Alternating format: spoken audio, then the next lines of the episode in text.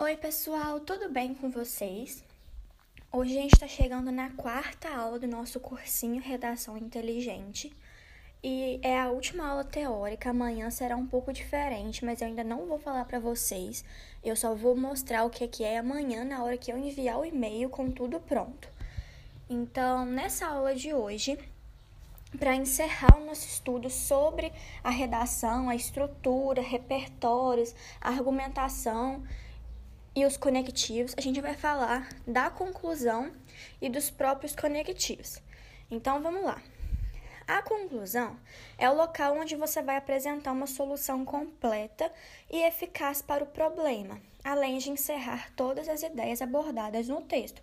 Ou seja, é lá na conclusão que você tem que apresentar uma proposta de intervenção para intervir naquele problema que você discutiu ao longo do texto, o problema que você afirmou que existia lá na sua tese da introdução, o problema que você opinou nos desenvolvimentos através da sua argumentação, argumentação embasada nos repertórios que você usou, e agora na conclusão você tem que solucionar esse problema.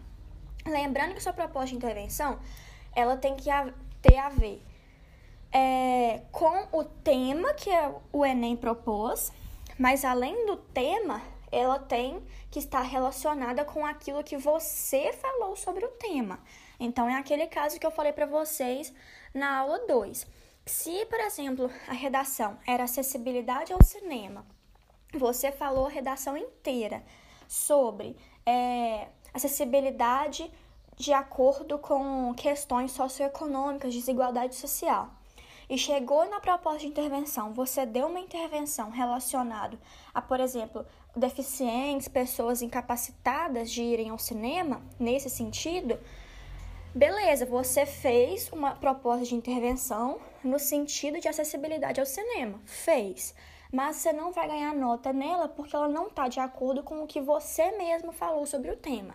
Então não basta ter a ver com o tema que o Enem te deu. Ela tem que solucionar o problema que você criou na redação. Então, se você colocou, por exemplo, causas desse problema, ela tem que solucionar aquelas causas. Se você colocou consequências, você tem que resolver o problema para sanar aquelas consequências. Então, se você falou de uma questão de negligência do governo, não adianta você falar que o que vai interferir é na família, por exemplo, porque o que tem que mudar é o governo, é a posição do governo, a atuação dele. Então tem que ser de acordo com as causas, com aquilo que você abordou na sua redação. É, qual que é a estrutura da sua conclusão? Ela sempre tem que começar com uma retomada da tese, que é onde você vai afirmar que aquele problema existe. Então, você vai falar, tipo assim, Portanto, dessa forma, tal problema existe e necessita de uma intervenção. Então, você afirmou, você reafirmou que o problema existe e que ele precisa de ser resolvido. E aí, logo em seguida, você vem. Cabe ao. Não precisa ser nessa ordem, mas você, logo em seguida, depois de reafirmar a tese, você tem que apresentar a sua proposta de intervenção. E aí essa proposta, ela tem que ser algo possível de fazer. Você não pode viajar muito, colocar uma coisa nada a ver. Tem que ser algo possível e tem que ser algo que esteja relacionado ao tema que o Enem propôs e ao que você abordou sobre aquele tema. E aí tem que ter cinco elementos obrigatórios que eu vou falar para vocês. Essa proposta de intervenção, ela só precisa ser uma. Você não precisa colocar duas propostas. Muita gente coloca, eu mesma coloquei por muito tempo. Eu fui aprender esse ano que você só precisa de uma proposta. O Enem só analisa uma proposta, desde que ela resolva todos os problemas. Então, se você pôs duas causas e quer colocar uma proposta só, aquela proposta tem que resolver as duas causas. Não pode resolver só uma, não. Então, por isso que muita gente faz duas propostas diferentes para resolver dois problemas. Mas se você escreve muito, não é tão difícil, não é difícil, na verdade, você elaborar uma proposta só que consiga solucionar os dois problemas ao mesmo tempo, as duas causas lá. E também não necessariamente você tem que pôr duas causas, né? Ontem eu mostrei para vocês que você pode colocar duas causas, duas consequências, uma causa e uma consequência, então vai do seu gosto. Aí essa proposta de intervenção tem que estar tá completinha, com cinco elementos. E a finalização. A finalização também é obrigatória, porque ela vai encerrar seu texto e ela vai encerrar o parágrafo também. Então, é como se você já estivesse indicando que tudo que você tinha que falar, você encerrou, acabou. E aí, é uma frase que vai é, re representar mesmo o fim do seu texto. Porque se você só terminar ele com a proposta de intervenção, fica faltando alguma coisa. Então, essa frase tem que estar tá lá. É, vamos falar então da proposta de intervenção. Né, eu já falei um pouco sobre a retomada da tese, que é você reafirmar o problema, né, você falar que ele existe e precisa ser resolvido, ou então, portanto, para resolver tal problema, cabe ao. Aí você já começa a proposta de intervenção. Tem várias formas de você é, fazer essa retomada da tese. Então, é uma frase onde você vai, por exemplo, voltar o problema, escrever o problema, mas falar que ele precisa ser resolvido, e aí você vai mostrar quem vai resolver, como vai resolver, que é a sua proposta.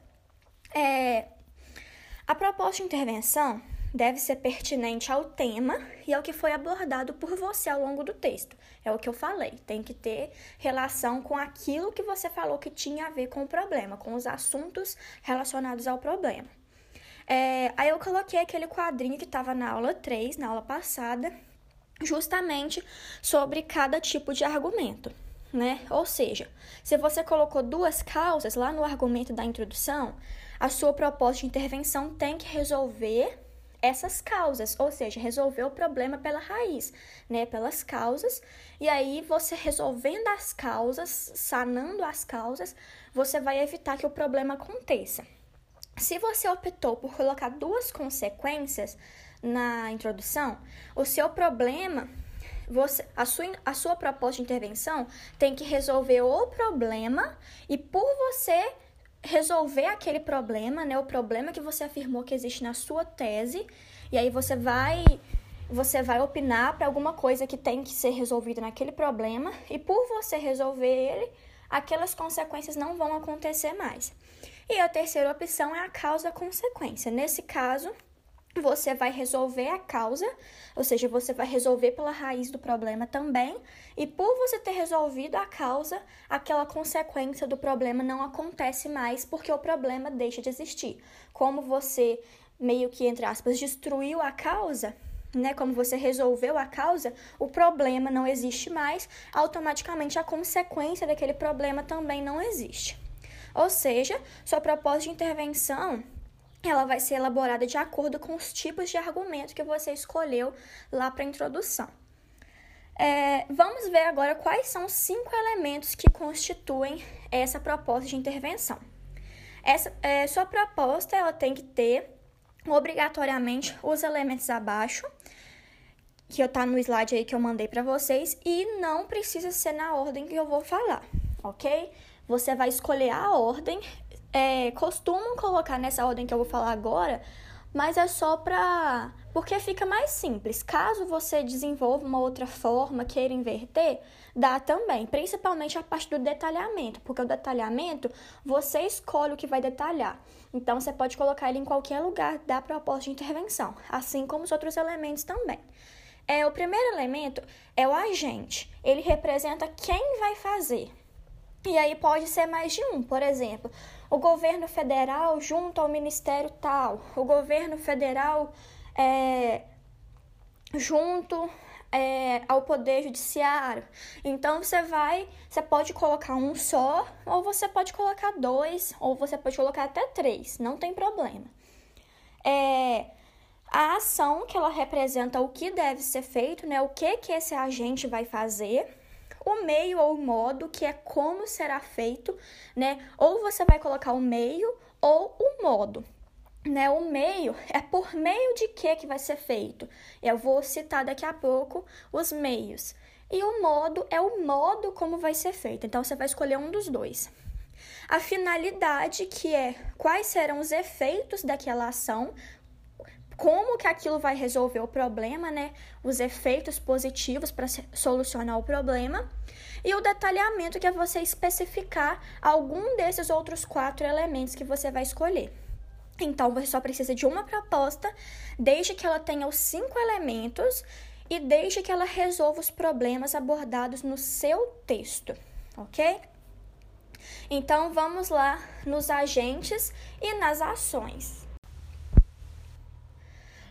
Os agentes se tratam de quem vai resolver o problema, de quem vai sanar o problema. E aí tem uma, um joguinho de palavras que você consegue decorar as iniciais dos principais agentes, que é GOMIFES. G-O-M-I-F-E-S. E aí, o que, que significa cada um? Governo, ONGs, mídia, instituições, família, escola e sociedade. Governo, você tem que lembrar que não é só o governo executivo, que é a parte do presidente. Governo envolve o poder executivo, envolve, o poder legislativo, e envolve o poder judiciário, e envolve os, os ministérios, envolve os supremos, envolve tudo isso.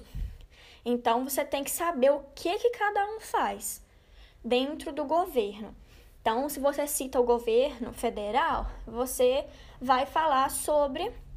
É, você pode estar falando do presidente, você pode estar falando do, do governador, você pode estar falando dos deputados e senadores, você pode estar falando dos deputados estaduais, você pode estar falando do, dos prefeitos, dos vereadores, você pode estar falando de vários ministérios. Então, você tem que saber isso, porque na hora você não fica preso só em governo, entendeu? Cita qual parte do governo, que aí você já pode emendar um detalhamento aí, aí é mais fácil. Tem as ONGs, mídias, mídias não é só televisão, né, gente? Tem é, os jornais, tem revistas, é, tem celular, redes sociais instituições, que tem vários tipos de instituições, aí eu só citei três, que são instituições privadas, instituições de ensino, tipo o MEC, o INEP e tal, e instituições religiosas, a família, a escola e a sociedade. E aí as ações, que são o que, que vai ser feito por aquele ou aqueles agentes, tem que estar de acordo com o agente que você colocou. Ou seja, se você colocou é, que o agente vai ser o poder legislativo, você não pode colocar que a ação vai ser punir, que a ação vai ser, é, por exemplo, conscientizar. Conscientizar você nunca deve colocar de ação, coloca de, de finalidade, né, como efeito, que o efeito daquilo vai ser conscientização. Agora, a ação não é legal colocar conscientizar, ok?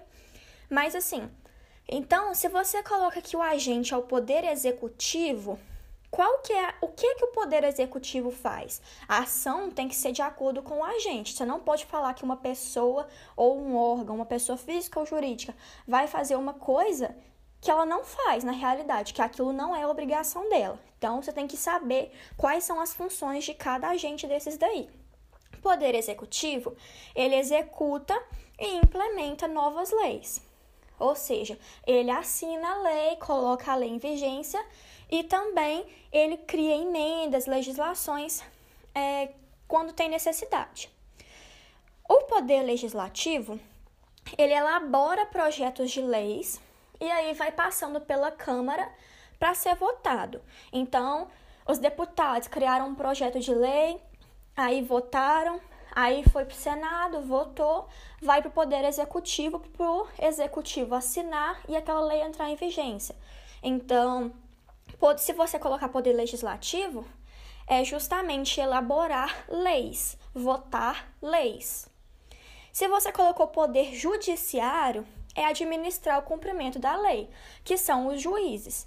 Então, os juízes são responsáveis por organizar o cumprimento daquela lei, porque o, o legislativo vai elaborar o projeto de lei, vai votar esse projeto de lei, vai votar esse projeto de lei e quando passar por todo o legislativo, chega no executivo, o executivo vai ver se está tudo certo, modifica aquilo que ele acha e aí assina e a lei entra em vigência. Quando a lei entra em vigência, todos os cidadãos precisam cumprir aquela lei ou destinado a quem está é, dentro daquela lei, né? Você está se referindo, por exemplo, a professores, os professores têm que cumprir.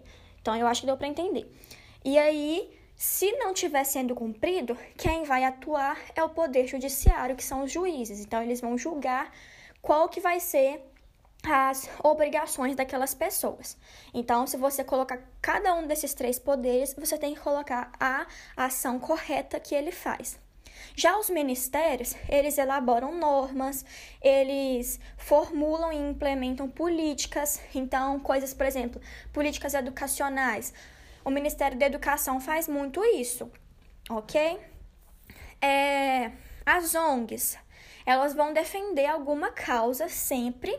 ONGs são organizações privadas não governamentais. E aí, é, elas não recebem dinheiro. Na maioria das vezes, a ONG ela não vai receber dinheiro em troca. Ou seja, elas vão defender alguma causa através de campanhas, campanhas nas mídias, campanhas nas ruas. E então, muitas vezes, se você colocar ONGs, por exemplo, você pode falar que a ação é realizar uma campanha, alguma coisa do tipo. É, se você coloca, por exemplo, mídia, você tem que colocar que a ação que, ela, que a mídia pratica é influenciar a sociedade e ser formadora de opinião, ou seja, ela forma a opinião das pessoas e também transmite conhecimento. Se você coloca instituições, as privadas, na maioria das vezes, vão financiar projetos, muitas vezes projetos públicos que recebem é, apoio financeiro de empresas privadas e tal. Se você coloca instituições de ensino, na maioria das vezes elas vão administrar as escolas, então elas vão regular tudo que a escola está fazendo. E instituições religiosas, elas vão influenciar a sociedade de várias formas e elas também podem ser formadoras de opinião. A família, as obrigações da família, as ações principais são educar, acolher, influenciar e incentivar. A escola incentivar, ensinar, educar e a sociedade julgar, estabelecer juízos de valor e influenciar as outras pessoas, porque na, na maioria das vezes as ações de uma pessoa são influenciadas por conta das ações de outras. Então vamos falar agora sobre meio, modo, finalidade e detalhamento. O meio ou modo é a forma como vai ser feito. Então, como que vai ser feito? Através da elaboração de leis, por meio de campanhas, através da destinação de verbas, por meio de votação popular, através de doações ou por meio de investimento privado. Então, você pode escolher, tem muitos meios. Meio é quando, quando você fala, por exemplo, através de, disso né? Por exemplo, através de campanha, é, através da destinação de verbas, e aí você está falando do meio. Se você for falar do modo, por exemplo, é quando você fala é, que a, a forma que aquilo vai ser feito, criação de escolas, alguma coisa do tipo, então você pode escolher, porque o meio ou o modo, na maioria das vezes, eles coincidem. E aí é, você só precisa colocar um deles e aí eu coloquei essa listinha no slide para vocês poderem decorar. É, a finalidade é quais serão os efeitos daquela ação, ou seja, onde que ela vai atuar. Vai ser em escala individual para poucas, uma ou poucas pessoas, ou vai ter efeitos globais ou nacionais é, seu efeito vai resolver o problema completamente ou só vai amenizar o problema? Porque você tem que escrever de forma a amenizar o problema ou de forma a resolver o problema.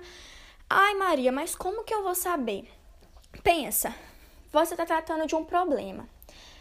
As causas daquele problema são muitas ou são só duas, por exemplo, que você colocou na sua redação? Aí você pensa na sua proposta de intervenção. A sua proposta de intervenção, ela vai resolver todos os problemas, todas as causas daquele problema, ou ela vai resolver só justamente as que você abordou, porque ela tem que resolver obrigatoriamente as que você abordou. Senão sua redação não vale, sua proposta de intervenção não vale. Mas pode ser que ela resolva todos os problemas, além daquilo que foi é, abordado por você, pode ser que ela resolva todas as causas do problema. Então, vai sanar o problema. Mas se ela resolver algumas causas e outras não, vai ter só amenizado. Então, você tem que saber isso. Se ela vai atuar em escala global, em escala menor, se vai resolver ou se vai amenizar. E agora, detalhamento. Detalhamento é uma descrição de algum dos quatro elementos anteriores. É você especificar, você vai é, é como se a pessoa falasse assim: é, você pode me explicar melhor? E aí você vai falar. Tipo assim, o Poder Judiciário é, aquele responsável por administrar o cumprimento da lei deve fazer isso e isso. Pronto, você já detalhou. Você detalhou nesse caso o que? Detalhou o agente. Porque se seu agente foi o Poder Judiciário e você você descreveu o que, que ele faz, como se estivesse respondendo a pergunta, me explica melhor? Você descreveu Poder Judiciário. Quem que é o Poder Judiciário? É aquele que administra o cumprimento da lei. Deve fazer isso e isso. Aí você já entrou na parte da ação. Ou seja, só aí, nessa frase pequenininha que eu falei, você já vai matar três elementos. No caso, o agente, detalhamento e a ação. Então, você vai descrever qualquer parte. Você pode descrever a ação, você pode descrever o meio, você pode descrever a finalidade, falando mais profundamente quais serão os efeitos. Então, você pode exemplificar, você pode descrever, você pode explanar as obrigações do agente, igual eu falei aqui agora, ou você pode prolongar mesmo a finalidade e é, mostrar realmente como que aquilo vai atuar de forma detalhada. Agora vamos para a parte dos conectivos.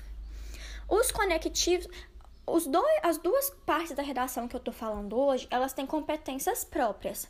Então, é, a conclusão tem a competência 5 que vai analisar ela, né? A proposta de intervenção. E aquela finalizaçãozinha assim que vem depois da proposta, que eu falei que é o encerramento do parágrafo e o encerramento do texto, ela é pontuada na competência 3. E aí, mais a conclusão de forma geral, que é principalmente a proposta de intervenção, tem a competência 5 só dela. Já os conectivos, eles têm a competência 4, que são os mecanismos linguísticos, coesão e coerência, porque é através dos mecanismos que você cria essa relação, esse encadeamento de ideias que eu falei disso lá na aula 2. Então, os conectivos também têm uma competência só dele, ou seja, é muito importante vocês saberem os conectivos. E aí existem dois tipos de conectivos. Tem os interparágrafos e os intraparágrafos. Não tem lá em biologia interespecíficas, relações interespecíficas e relações intraespecíficas? Aqui nos conectivos é a mesma coisa. Tem, as, tem os conectivos interparágrafos e intraparágrafos. Os interparágrafos são entre parágrafos diferentes. Ou seja, serão aqueles conectivos que você vai iniciar o seu parágrafo de desenvolvimento, o outro parágrafo de desenvolvimento e o seu parágrafo de conclusão. É aquele conectivo que vai ligar os parágrafos diferentes no texto. Então, seu texto ele tem que estar tá todo conectado, ele tem que estar tá uma coxa de retalho, igual eu já falei para vocês.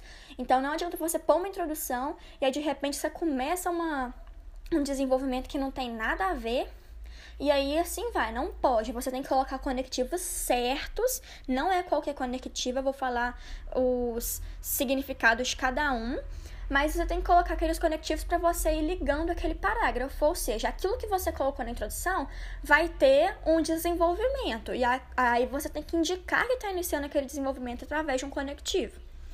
E os intraparágrafos são conectivos dentro do mesmo parágrafo, ou seja, é quando você colocar uma vírgula, um ponto final, e aí você vai começar a falar uma outra ideia, ou você vai puxar para uma outra ideia, colocar uma consequência daquilo que você acabou de falar, e aí você precisa colocar um conectivo para ligar com a frase que você disse antes.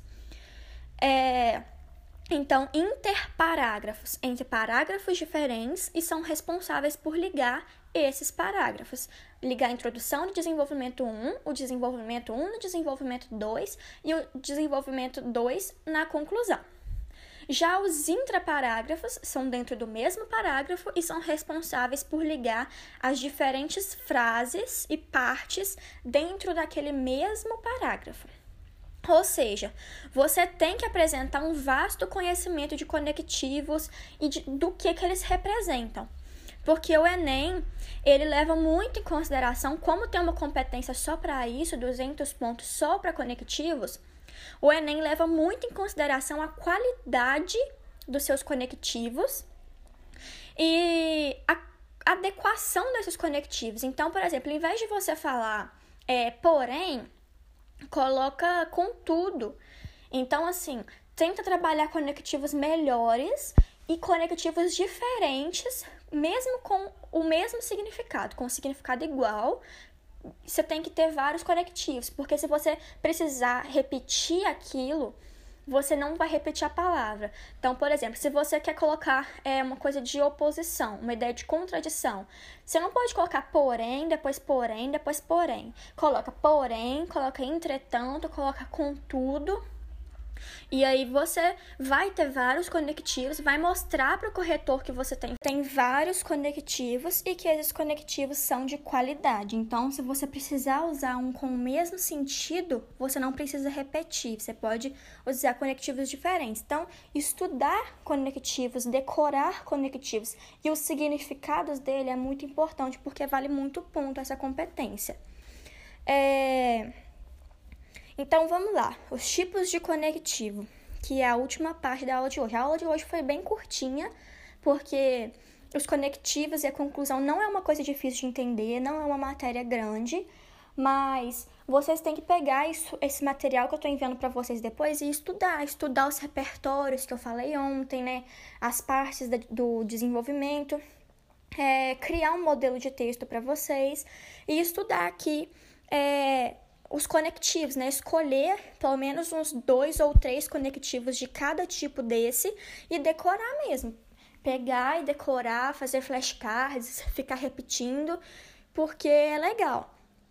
Então, é, peguem aí, igual eu falei, três, ou, três quatro, né? O tanto que você puder, repertórios daquela lista que eu passei, estudem eles pesquisa o repertório no Google e escreve redação na frente, que aí você vai estudar justamente relacionado à redação.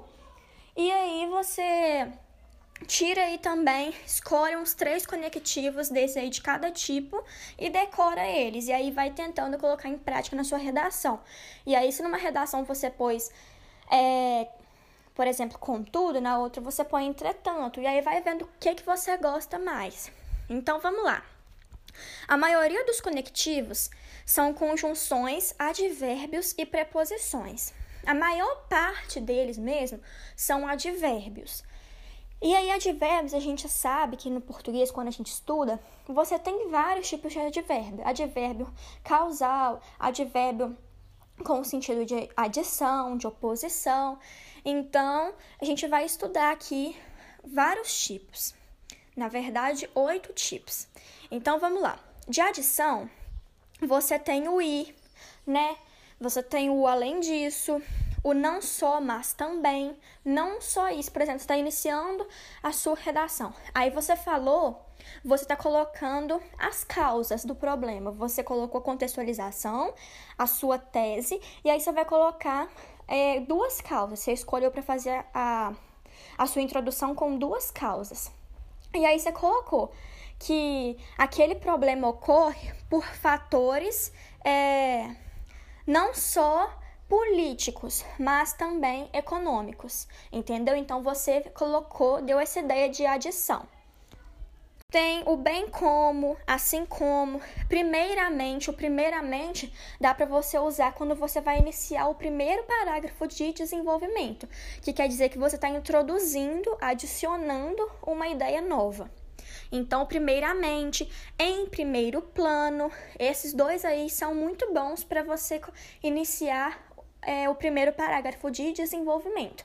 Não é, você não deve colocar, por exemplo, dessa forma, porque dessa forma está querendo dizer de que forma, né? Então você não, o que você diz na introdução não está tendo uma consequência no seu desenvolvimento. No desenvolvimento você vai introduzir uma ideia nova. Então, dessa forma, por exemplo, não seria adequado. Então, você para você ficar para ficar adequado, você teria que colocar um conectivo de adição. É, tem o de conclusão, que é o contrário, que é quando você está concluindo uma ideia. Então, são conectivos que você vai usar no início da sua conclusão, porque é lá que você vai concluir o que foi abordado no texto, que são pois, portanto, por conseguinte, destarte, que é meio diferente, mas é muito bom, em síntese, consequentemente, em suma, dessa forma, ou seja, nesse sentido. Então, você não precisa colocar só no início da conclusão, não. Porque lembra que eu falei que cada parágrafo tem que ter uma finalização? Então, se na introdução você optou por colocar aquela finalização que eu falei que é opcional, você pode iniciar ela com um conectivo desse.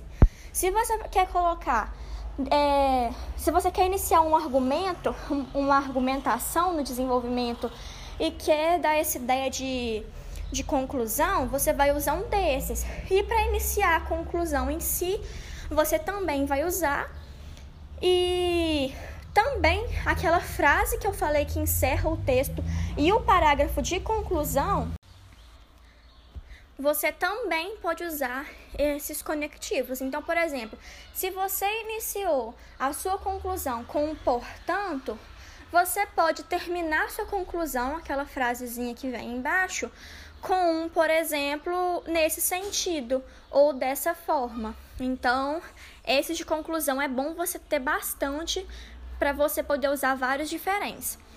Tente afirmação, certamente, é evidente, sem dúvida, indubitavelmente, é evidentemente, realmente, obviamente, em outras palavras e outros. Você tem o de concessão, que é embora, mesmo que, apesar de, ainda que, por mais que. Oposição, mas, porém, entretanto, contudo, todavia, em vez de, do outro modo. Explicitação, que é quando você vai deixar uma ideia mais clara, dar um exemplo, alguma coisa assim. É muito bom para você usar quando você for fazer seu detalhamento. Então, você coloca, por exemplo, ou seja, entre outros, isto é, por exemplo, quer dizer, significa que. Então você pode usar isso para iniciar seu detalhamento, para você descrever alguma coisa. Tem os de tempo, que é quando, enquanto, até que, logo que, assim que, depois que, desde que, desde quando. E tem os de finalidade que você vai usar para indicar qual a finalidade lá da sua proposta de intervenção, né? Qual que vai ser o efeito daquela ação que você propôs, que são com o intuito de, a fim de, com o objetivo de, de forma a, com o fito de, visando alguma coisa, para que, com a intenção de. Então, assim, são vários conectivos, eu só escolhi uma parte deles, coloquei aqui para vocês e coloquei os principais tipos que a gente precisa usar, né? São oito tipos que eu coloquei aí, não vai fugir muito disso. Então, assim, a aula chegou ao final, eu espero que vocês tenham gostado. Não deixem de conferir o material, de escutar as aulas de novo, todas as dúvidas que vocês tiverem, é, anotem, façam um resuminho separem aí os repertórios, é, separem aí os conectivos, os repertórios para vocês estudarem, para vocês entenderem, saberem argumentar em cima deles, os conectivos para vocês decorarem mesmo o significado e qual conectivo é, separa aí pelo menos uns três de cada tipo aí desses oito, e aí nesse processo de aprendizado vocês vão conseguir é, ter um desempenho muito bom, eu tenho certeza disso. Esses materiais que eu trago para vocês, o que eu falo para vocês é de acordo com o que eu tenho aprendido no meu curso. É um curso pago. Então, tudo que eu tenho absorvido lá, que eu tenho tido resultado, né, nas minhas redações, já tive uma evolução muito grande. Eu mostro isso para vocês no dia a dia lá no meu Instagram. Então, as coisas que eu tenho aprendendo lá, que eu tenho aprendido lá, é, pago, eu tô trazendo para vocês de forma gratuita com um material de apoio que eu mesma fiz muito bom. Ele tem embasamento com outros materiais, inclusive pagos. Então, assim, Nada que eu escrevi aí foi achismo, tá? Tudo é realmente de acordo com a redação, com o que é pedido, com o que é cobrado e com o que eu indico vocês a fazerem. Então, essa foi a última aula teórica. Amanhã vai ser um pouco diferente. Vai ser pra gente meio que exercitar o que, que a gente aprendeu. E então vocês peguem esse material, baixem aí os materiais de apoio para vocês terem para sempre. E as aulas vão ficar disponíveis por um mês então, não esqueçam de assistir se vocês perderam alguma, se vocês não entenderam direito, vai pausando, volta no que precisar. Se tiver alguma dúvida, pode me chamar no direct, eu respondo. Na mesma hora eu não posso garantir, mas eu respondo assim que eu puder. Tiro a dúvida de vocês, né? Eu não posso corrigir redações, mas eu vou ajudar vocês a corrigir. Eu já falei para vocês como a correção é feita, né? O que, que é penalizado. E aí amanhã é, vai ter uma coisinha meio diferente pra gente colocar as coisas que nós aprendemos em prática. Então eu espero que vocês tenham gostado. Eu tô muito feliz com o resultado, com os feedbacks, porque eu não vou mentir, foi bem estressante, deu bastante coisa errada atrás desse desses podcasts que eu tenho enviado para vocês com as aulas. Um dia desses eu vou lá no meu story, eu explico, eu explico a história, mas eu espero que vocês tenham gostado, tanto quanto eu que tenham servido de alguma coisa para vocês, né? Realmente agregado, principalmente em quem não tinha conhecimento nenhum ou quem tinha muitas dúvidas e que daqui para frente vocês consigam colocar isso em prática. Tem que partir da dedicação de vocês, não é só assistir essas aulas e achar que já vai tirar o notão. A redação é uma evolução. Eu estudei muito ano passado e tirei uma nota boa e esse ano eu tô fazendo um cursinho porque eu quero tirar uma nota melhor ainda. Então, redação é evolução e evolução ela contempla a teoria e a prática. Então a teoria eu passei para vocês e agora a prática cabe a vocês.